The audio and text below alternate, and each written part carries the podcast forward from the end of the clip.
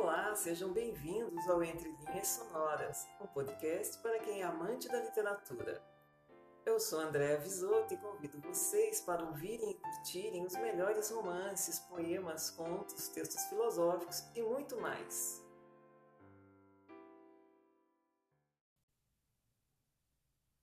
Olá! Hoje teremos o terceiro encontro dedicado ao nosso primeiro poeta, Gregório de Matos e Guerra.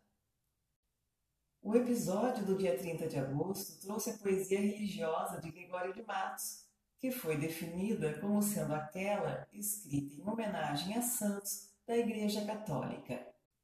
Hoje teremos a vertente que podemos chamar de filosófica, na qual as antíteses tão comuns à literatura barroca permanecem. Mas agora os temas que inspiram o poeta são a fragilidade da vida, as contradições que existem no amor e o tempo que se esvai rapidamente e sem controle. Na poesia filosófica de Gregório de Matos, aparecem as suas dúvidas e os seus questionamentos sobre o mundo. As críticas à natureza humana continuam presentes quando o poeta fala da vaidade e da inveja.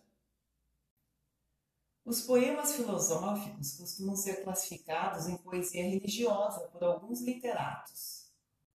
De fato, algumas vezes os temas se confundem, como o poema que encerra esse podcast.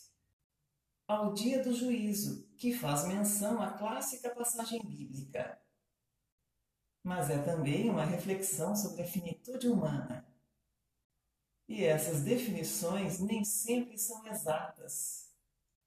Fique agora com a poesia filosófica de Gregório de Matos.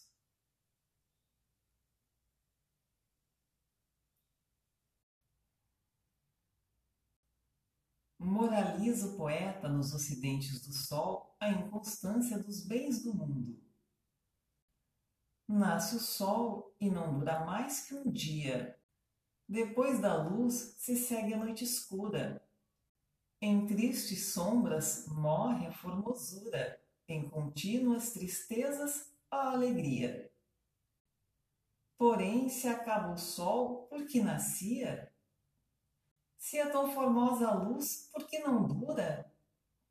Como a beleza assim se transfigura? Como o gosto da pena assim se fia? Mas no sol e na luz forte a firmeza, na formosura não se dê constância, e na alegria sinta-se tristeza. Começa o mundo, enfim, pela ignorância, e tem qualquer dos bens por natureza, a firmeza somente na inconstância.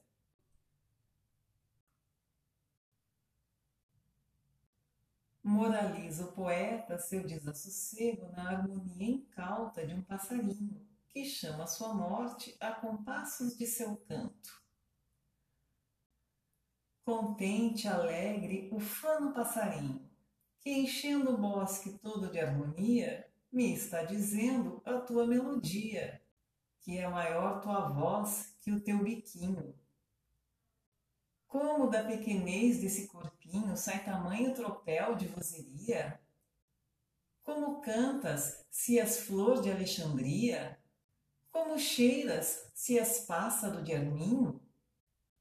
Simples cantas, incauto garganteias, sem ver que estás chamando ao homicida que te segue por passos de garganta. Não cantes mais, que a morte lisonjeias. Esconde a voz, esconderás a vida, que em ti não se vê mais que a voz que canta.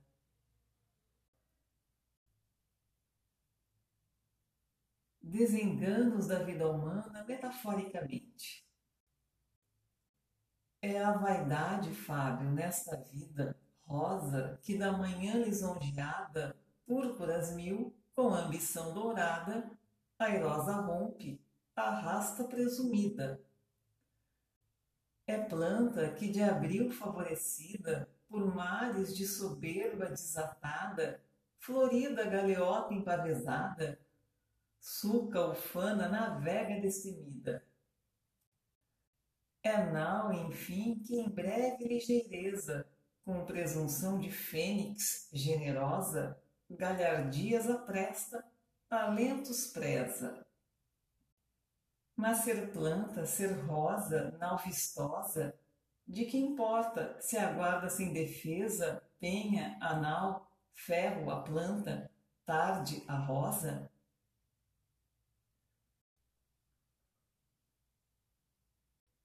Ao mesmo assunto. Alma gentil, espírito generoso, que do corpo as prisões desamparaste, e qual cândida flor em flor cortaste de teus anos o pâmpano viçoso? Hoje que o sólio habitas luminoso, hoje que ao trono eterno te exaltaste, lembra-te daquele amigo a quem deixaste, triste, absorto, confuso e saudoso. Tanto tua virtude ao céu subiste, que teve o céu cobiça de gozar-te, que teve a morte inveja de vencer-te. Venceste o foro humano em que caíste, goza-te o céu não só por premiar-te, senão por dar-me a mágoa de perder-te. Ao dia do juízo. O alegre do dia entristecido, o silêncio da noite perturbado, o resplandor do sol todo eclipsado e o luzente da lua desmentido. Rompa todo criado em um gemido, que é de ti, mundo, onde tens parado? Se tudo neste instante está acabado, tanto importa o não ser como haver sido.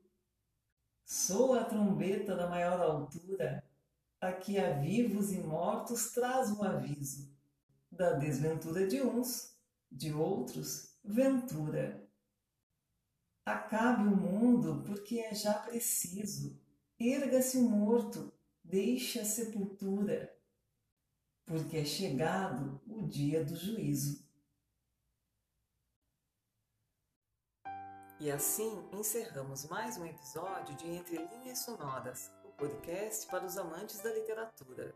Nos encontraremos na próxima semana. Aguardo vocês. Até lá!